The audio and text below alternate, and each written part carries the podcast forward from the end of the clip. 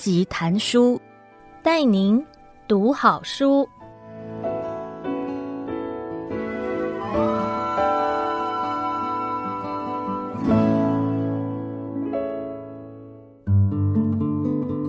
你好，欢迎收听由爱播听书 FM 制作的书斋音频编辑谈书，我是联经出版的主编李嘉珊，让我为您挑选值得阅读的好书，让您只花不到半个小时的时间，就能聆听一本好书，了解书里的精华。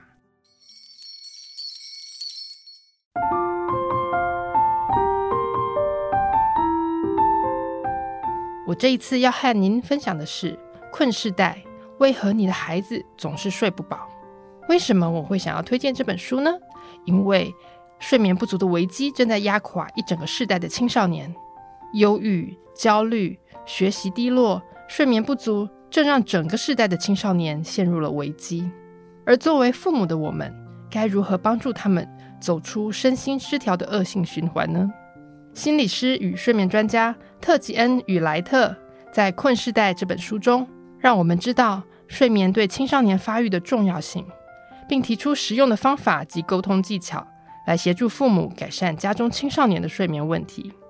希望这本书能够让所有读者了解到睡眠对身心健康的影响，从今天开始改变自己以及家人的生活习惯，全家人一起享受一夜好眠的无穷好处。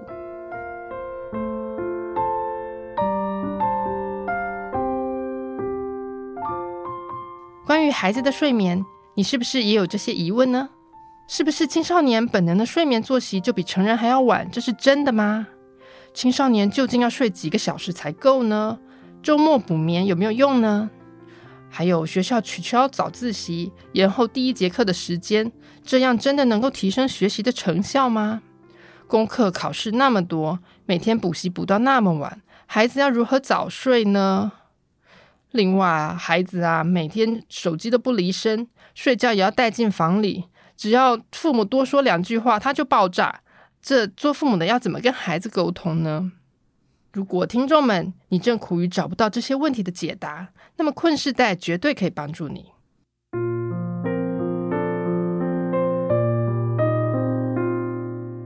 《困世代》这本书分成两个部分，第一个部分以各种统计数字和科学研究。来告诉读者，全世界的青少年都面临睡眠不足的问题，而这对他们的身心健康有什么严重的影响？第二个部分则是提出了实用的方法，教导读者如何与青少年良性沟通，以改善睡眠习惯。这本书的最后还附有实用的助眠冥想技巧，可以让读者实际操作。接下来我会精选书中几个比较有趣的篇章来跟你分享。在第一章“睡眠大萧条”这章里面，作者他有提到，如果我跟你说，只要养成一个很简单的日常习惯，就可以让你家中的青少年的心理变成原本的三倍健康，就能让他们成绩变好，而且更爱上学哦，让他们变身成为更好的运动员，而且还可以大幅降低他们的压力与焦虑，让他们平常不会出车祸。另外啊。也让他们身体更健康，不会得糖尿病，也不会过胖啊，也不会得癌症啊，而且还能长高。你觉得这怎么样呢？要是我再跟你说，你不用花半毛钱就可以达到这样的效果，那你愿不愿意呢？说出来大家都会想说，咦，那明明我们有这么好的方式可以用，可是为什么我们每天都对它视而不见呢？没有错，你猜到了，这个万灵丹就是很重要的睡眠。而我们的青少年孩子正经历着人类史上空前的睡眠剥夺。从人类有史以来，要说哪个族群睡不饱的第一名，现代青少年绝对当之无愧。放眼全球，青少年普遍有着不同程度的睡眠匮乏。作者在书里面有统计到，比如像美国的高中生，他每天晚上平均只睡到六点五个小时。而韩国的国中生每天晚上只睡五点六个小时，更夸张的是，在高中的最后一年，韩国的高中生每天只睡到四点九个小时。在日本，有九成的青少年都睡眠不足。在欧洲的情况就比较好一点了，德国的青少年呢、他们平常日啊可以睡到七点八个小时。那最幸福的呢，应该算是澳洲的青少年了，他们每天晚上可以睡到九个小时。然而，究竟是什么偷走了全世界青少年的睡眠呢？相信大家一定都很清楚。我们想到的第一个，一定就是的确就是手机、三 C 产品，那无所不在的荧幕光线。第二个呢，我想大家也可以想得到，就是巨大的课业压力。第三个，则是第一堂课的时间太早了，学生一大清早就要起床通勤。在第四章里面，作者针对许多家长都感到非常头痛的三 C 科技产品，分析他们是如何影响青少年的睡眠。三 C 产品是怎么影响呢？首先，它会影响青少年脑子里面睡眠的化学机制，而压抑睡眠最强烈的光源就是蓝光。大家都知道，呃，手机荧幕它是它的背光往往含有大量的蓝光，而这个会压抑青少年体内要提醒他睡觉的那个褪黑激素的分泌，因此他们常常会觉得我还不想睡啊。第二，三 C 产品会让青少年的情绪与思绪受到扰动。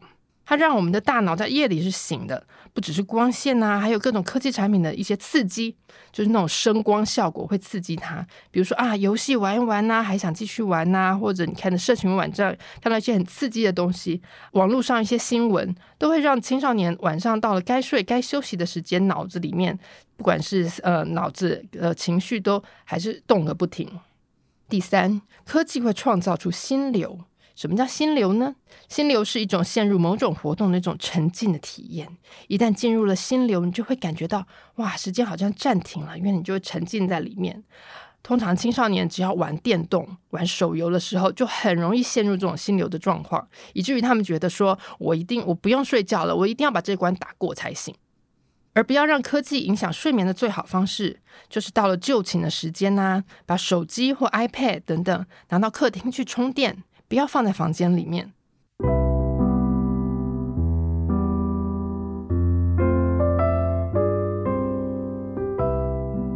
各位听众们看到这里，一定会想说：“哎，这些我们也知道啊，我们也很想帮孩子改变。可是每次我只要跟小孩提到说，哎，那个手机拿出房间，放在客厅，这样子的话，通常小孩就会跟我吵起来，或者是甩门。那我该怎么办呢？因此。”作者在书的第二部分提出了一种沟通的方式，特别是可以帮助家有青少年的父母们。这是一种叫做设身处地的有效沟通方式，叫 ALP。它可以协助父母与家中青少年沟通。什么叫做 ALP 沟通法呢？这是一个非常实用的方式。它有三个步骤。第一个叫调整频率。首先，当我们要沟通的时候，我们要先暂停，我们要先倾听，以同理心出发，让自己设身处地的为家中的青少年着想。让他知道，诶，你其实是了解他内心深处的想法、感受，你是认同他的，也让他知道，你其实不是带有成见，你是想要了解他在想什么。第二，就是要设定界限，设定界限，并且维持合理的界限。我们要把边界设定的理由解释清楚。那如果现在设定的边界并不可行的话，也要跟青少年讨论清楚。第三，解决问题，我们要当青少年孩子的后盾。协助他们想出能够让人接受或甚至更棒的替代方式。那也许大家看到这边讲说，嗯，这讲有点抽象，因此作者在书中提了很多的例子。那我在这边举一个例子与大家分享。比如说，一个爸妈说了说，诶，要关机喽，不要再玩喽。可是小孩还是在打电动，这种情况应该很多人家里都会发生。那在这种情况下怎么办呢？通常啊，做父母的直觉反应一定会说：“你现在马上就把它关掉，不然以后就不让你玩了。”这我相信这是很多父母会有的反应。不过我们也可以想象，如果我们这么说的话，通常就是会引发一连串的吵闹和怒骂，就会大家吵起来了。因此，也许我们可以试试看调整频率。比如说，我们可以这么说：“嗯，你真的没有办法说停就停，对不对？你是打到第几关啊？哇，这个很厉害哦。”接下来，我们再设定边界。就会可以跟孩子说，嗯，时间到了，你该收一收哦。我们等一下还要出门去看你同学的表演。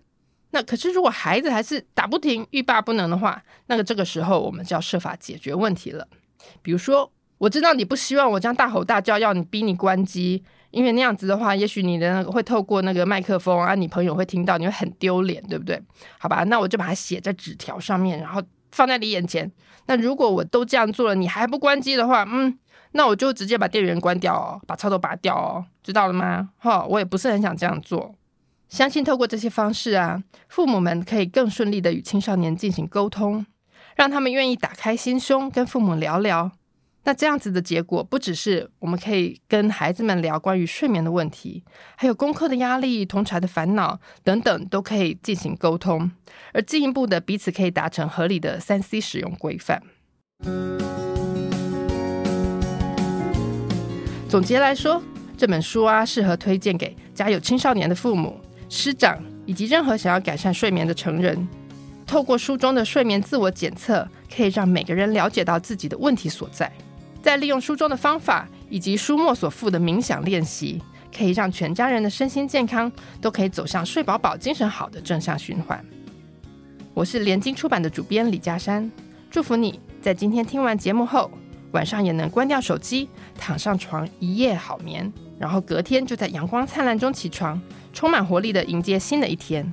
希望下次还有机会为你说书。编辑谈书，谢谢你的收听，我们下次见。